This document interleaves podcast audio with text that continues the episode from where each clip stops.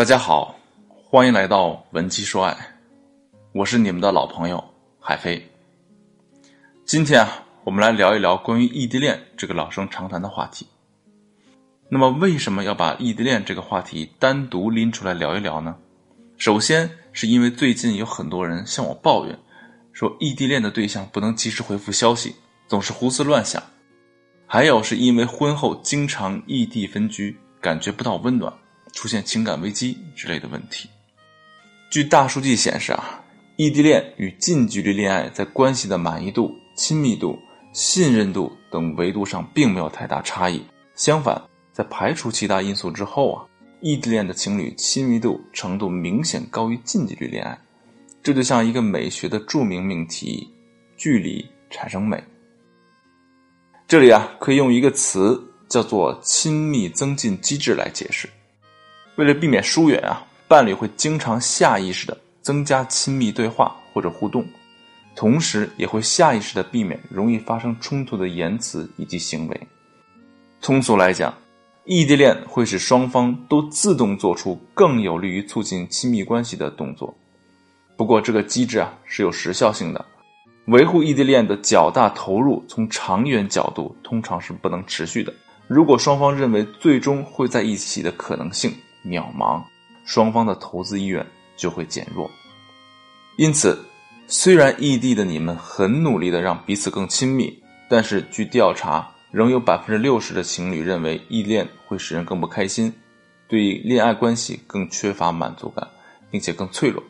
如果你正处于异地恋的状态，那么这种感觉认同，想必会更加深刻。所以。我们通常情况下会想办法结束异地恋，敲黑板了啊！所有的异地恋都是为了最终能在一起，而要结束异地恋的状态，最终大家会做出一个评估，判断两个人更重要的一方选择保留，而另一方则需要迁就认为更重要的一方。那通常在我国，最终被判断为更重要的，大多数是男方的工作。但这必须是双方沟通的结果，而不是单方面的妥协。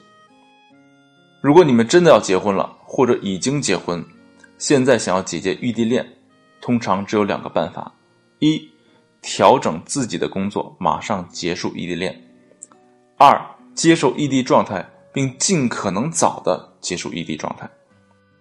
如果不能迅速的调整自己的工作，那也应该尽可能的缩短异地恋的时间。虽然我们现在生活在信息时代，沟通很方便，但是你们仍然可能遇到以下问题：一、金钱压力。这件事啊，一直都很重要，但是对异地恋人来说可能更重要。异地恋不论双方买房或者租房，来回的团聚、吃住行等成本都很高，而大多数异地恋想做出改变，很大程度上都是开属于经济上的信号。比如到对方那座城市去生活，要重新找工作，也就代表着一段时间的零收入；到对方的城市去生活，可能会找不到现在这么好的工作，代表收入将会减少；到对方城市去生活，失去了自己的人脉资源，需要重新建立人际关系。要知道，现在人际关系对生存发展的重要性。同时呢，维持正常的人际关系，也需要钱。第二呢，是没有时间进行自我提升。如果真的要去对方的城市发展，这个时候就要趁早提升自己，增加自己在职场方面的竞争力，然后一鼓作气实现团聚。但现实生活中，很多异地恋的双方啊，都会对彼此的关系稳定感到不安。有的女生下班回到住处就要开视频，一举一动都要共享，每天会用两到六个小时让对方哄自己。那么你们哪还有时间去学习充电呢？第三，就是婚后的子女问题。如果你们刚开始恋爱就是异地，那么最好尽快决定去哪个城市发展，然后一方向另一方靠拢，或者双方一起靠拢，寻求在那座城市的发展机会。不要等到结了婚、有了孩子之后才开始做这件事情。要知道，在一线城市，孩子入学是有硬性条件的。相信大多数人啊都不希望自己的孩子在说话还不利索的时候广场舞跳得贼溜吧？那如果女方要换工作，在这个时候也会很难。一些用人单位啊特别不愿意用二十七至三十五岁的女性，怕她们因为生育而耽误工作。所以呢，如果确定要换工作、换城市，一定要趁早。第四是关于铁饭碗，大多数不愉快的异地恋都涉及一个体制内，两个人的工作都有编制，跨地区的调动啊几乎是不可能的。两个人的工作可能都是家里托人花了钱安排的，任何一方辞掉都会觉得特别吃亏，一来二去就耽搁了好些年。而这种局面通常没有好的解决方法，唯一能做的就是尽快评估出哪一方的性价比更高，然后另一方做出让步。只有尽快团聚，才会让你们的生活质量往好的方向发展。那么，当面临这些问题的时候，如何应对才能维系好异地恋的亲密关系呢？第一，真诚永远胜过千言万语。大多数异地恋啊，都是一种阶段性状态。随着子女的养育问题的出现，大多数的异地恋都会得到缓解或者解决，但是必须要规划好时间。同时，不要刻意隐瞒自己的情绪以及行为。虽然不好的情绪会让双方不舒服，但隐瞒将会制造更大的隐患。而坦诚的交流可以有效的去除彼此之间的猜疑，这是真诚的表现。同时，在自己的生活空间中，你也可以明目张胆的摆出一副“我异地我骄傲，拒绝勾搭不上道”的态度。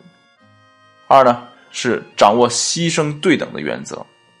通俗讲啊。就是不要让单方面付出过多，大多数异地恋啊，通常会变成女生牺牲的局面。人类学家戴蒙斯在他的兴趣探秘中诠释了为什么大多数动物啊都是雌性养育子女，因为怀孕和抚养对雌性的成本太高。换句话说，你已经在上面牺牲太多了，这是割舍不下的。所以在大多数家庭里，母亲养育孩子会付出更多的精力。当然，一些聪明的女性啊，会把自己的丈夫训练得很好，让他们分担家务，但更多的时候会让男人去挣钱，改善家庭的生活，或者说取悦女性自己吧。这就是一种对等的牺牲方式。异地恋家庭也是如此，如果一方付出很多，而另一方最好在其他方面做出弥补，这个异地恋的模式就可以延续下去。当然，最好的办法还是尽快团聚。如果你不知道如何引导自己的另一半主动分担，可以去看我们之前的内容寻找答案，也可以添加情感分析师的微信文姬零零六，文姬的全拼零零六。第三呢，就是提升自己的实力。如果两个人的能力强，异地恋根本不是什么问题。曾经有人问啊，到底多远才算是异地？有人这样回答：我在五环，你也在五环。虽然这主要指的是北京交通问题，但是还有人说县城和省会是异地，而北京和上海不是异地，因为县城和省会之间有编制和工作的分离，即使只有两个小时的车程也是异地恋。任何一个人想调动工作都不会很容易，而在北京和上海不是异地恋，是因为一个人如果有实力在北京的某个行业做得出色，那他转去上海做相关的工作也并没有太多的难度。一线城市当中都是类似的情况，人才流动是一种平常事儿，所以提升自己同样是解决问题的有效手段。第四呢，就是底气和勇气。我国有句俗话叫“一招鲜吃遍天”，意思就是充分掌握某种技能，走到哪里都能赚到钱。很多年前呀，无意中认识一个老木匠，他带着媳妇儿全国各地的跑，也就是说没有固定的城市。没有固定的工作，但木匠两口子不但供出了两个大学生，而且两人因为四处颠簸啊，培养出了更浓厚的感情。那次我们聊天中啊，当老木匠说到他的技术的时候，一脸骄傲的对我说：“你知道为啥我敢四处接活吗？那就是因为我对东家从来就是一句话，干坏了不要钱，还管赔，技术肯定没问题。有时候啊，陷入异地分居这样的麻烦呀，我们缺少的。”可能正是我的技术没问题的底气，以及那个说走就走的勇气。其实啊，我们应该把异地恋看成一次成长的机会，成功处理异地亲密关系，有助于彼此成为更好的人。当然，在异地恋中啊，我们会遇到很多日常人际关系中不会遇到的痛苦。对于大多数人来讲啊，处理异地恋，大家都是生手。这时候，如果有一个有经验的专业人士为你出谋划策，帮你提升，那么你一定会更快、更轻松的摆平所有的困扰，获得本应属于你的幸福。赶快添加我们情感分析师的微信文姬零零六，文姬的全拼零零六，说说你的情况，让我们的分析师为你制定专属解决方案吧。